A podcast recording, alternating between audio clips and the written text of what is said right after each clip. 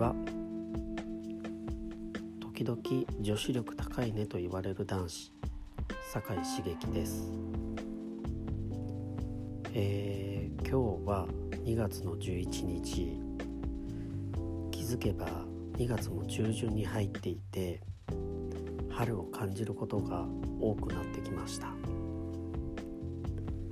先日も花屋に行った時に春の代名詞でもあるミモザが黄色い花をたくさんつけて売られているのを見て春もすぐそこにいるんだなと実感しました。個人的には春は好きなんですけど皆さんはいかがでしょうか？春はいろんなものの変化があり気分が落ちやすい季節でもありますそんな時に気軽に気分転換できる方法を今日は紹介したいと思います。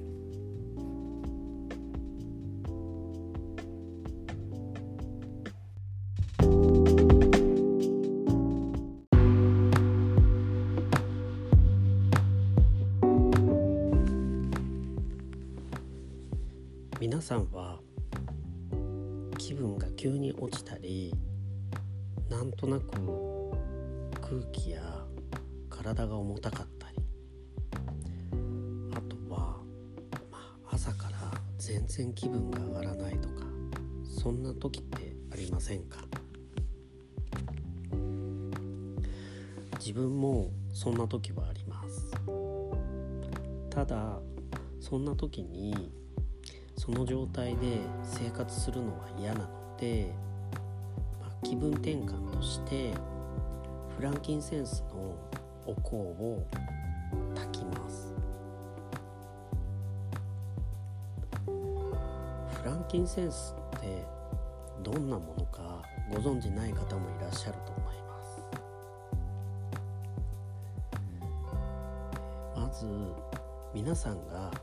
お香って聞くとどんなイメージをされますか？街でよく見かけるのは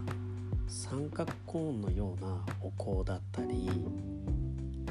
あとポッキー状のお香だったりあとお線香だったりそんなものをイメージされる方がいると思います。ただこのフランキンセンスはこれらとは違っていて大きさは1センチくらい。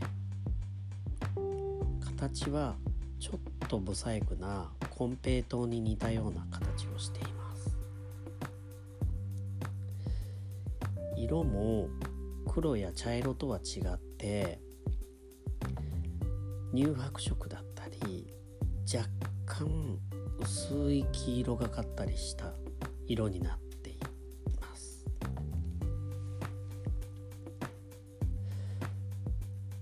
ただ、まあ、お香ということもあって効果はやはり炊くとリラックス効果が得ることができたりします。あとは重い空気を変えるために使われてたりするので浄化作用があると言われてたりもします。でこのフランキンセンス炊く時なんですけども街でよく見かけるお香とはまた違って炊き方も少し変わっています。どんな風にかというとまず1センチくらいの小さな炭を用意をします。その小さな炭に火をつけて火がついたらフランキンセンスをのせるというような炊き方になりこ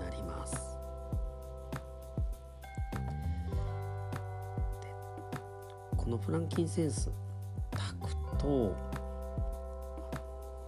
実際にこう炭の上で樹脂が溶けて、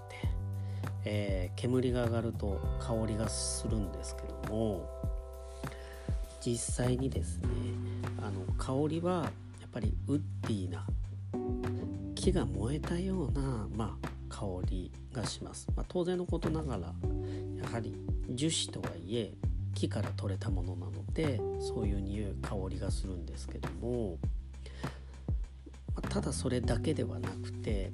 ほんのり柑橘系の香りがしてやはりこう香るとすっきり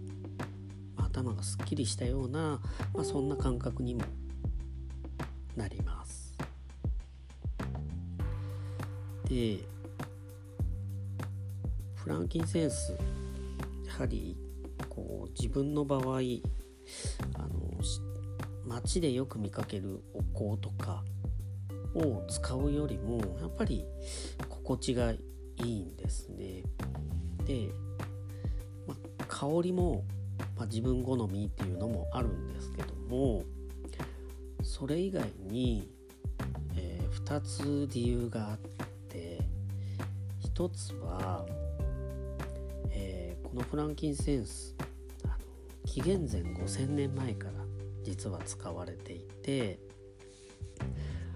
香料としては一番歴史が古いものとされています、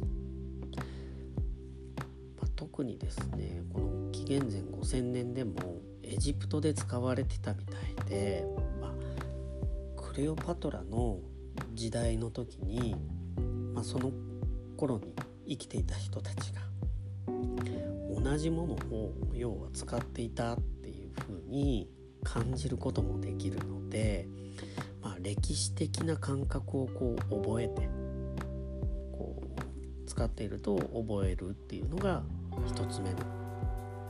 理由です。で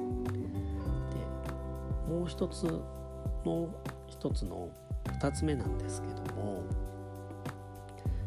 先ほどもこう浄化作用があるとこうお伝えしたと思うんですけどもそういったこともあって昔からお寺や神聖な儀式でやっぱり場の空気を落ち着かせるとかそんな時にこう使われていて今もこう使われているみたいです。で実際にこう炊くとですね煙がこう立ち上がるんですけども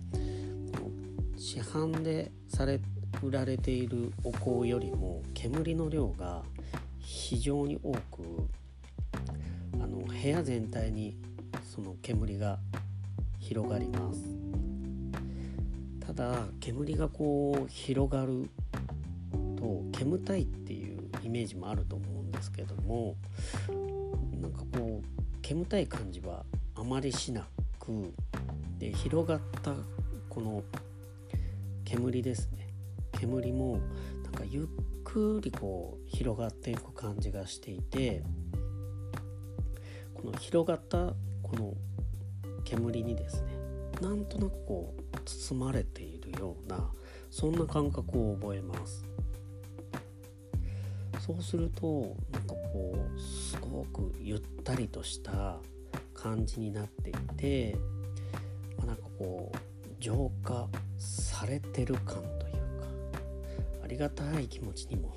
ちょっと包まれるので、まあ、神秘的なちょっと力を感じながらこうお香を楽しむことができるっていうのももう一つのこう魅力フランキンセンスの魅力かなと思っています。でまあ気分転換に使うっていうのもいいんですけどもそれ以外で、えー、使うとすれば、まあ、家の中でヨガをやる時とかあとこうメディテーション、えーと、瞑想ですね瞑想をする時にも使うのもいいかもしれません。あとはまあ心地よい朝をこう迎えたい時とかに朝起きてから、まあ、ランキンセンスを炊くとかあと寝る時も、まあ、寝る直前だと少し煙たい感じになってしまうので、えーと、寝る、まあ、1時間から2時間前に炊いて、えー、空気を落ち着かせながら落ち着かせてから寝るっていうのもとてもいいかもしれません。まあいろんな使い方があるので、まあ、まずは気分転換をしたい時にフランキンセンスを使ってみるのもいかがでしょうか？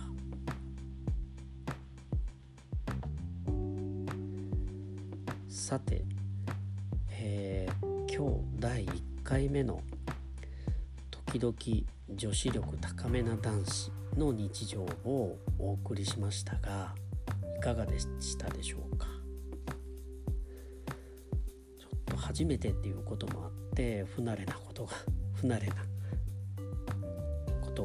さんあって聞きづらいこともたくさんあったと思います。まあ今後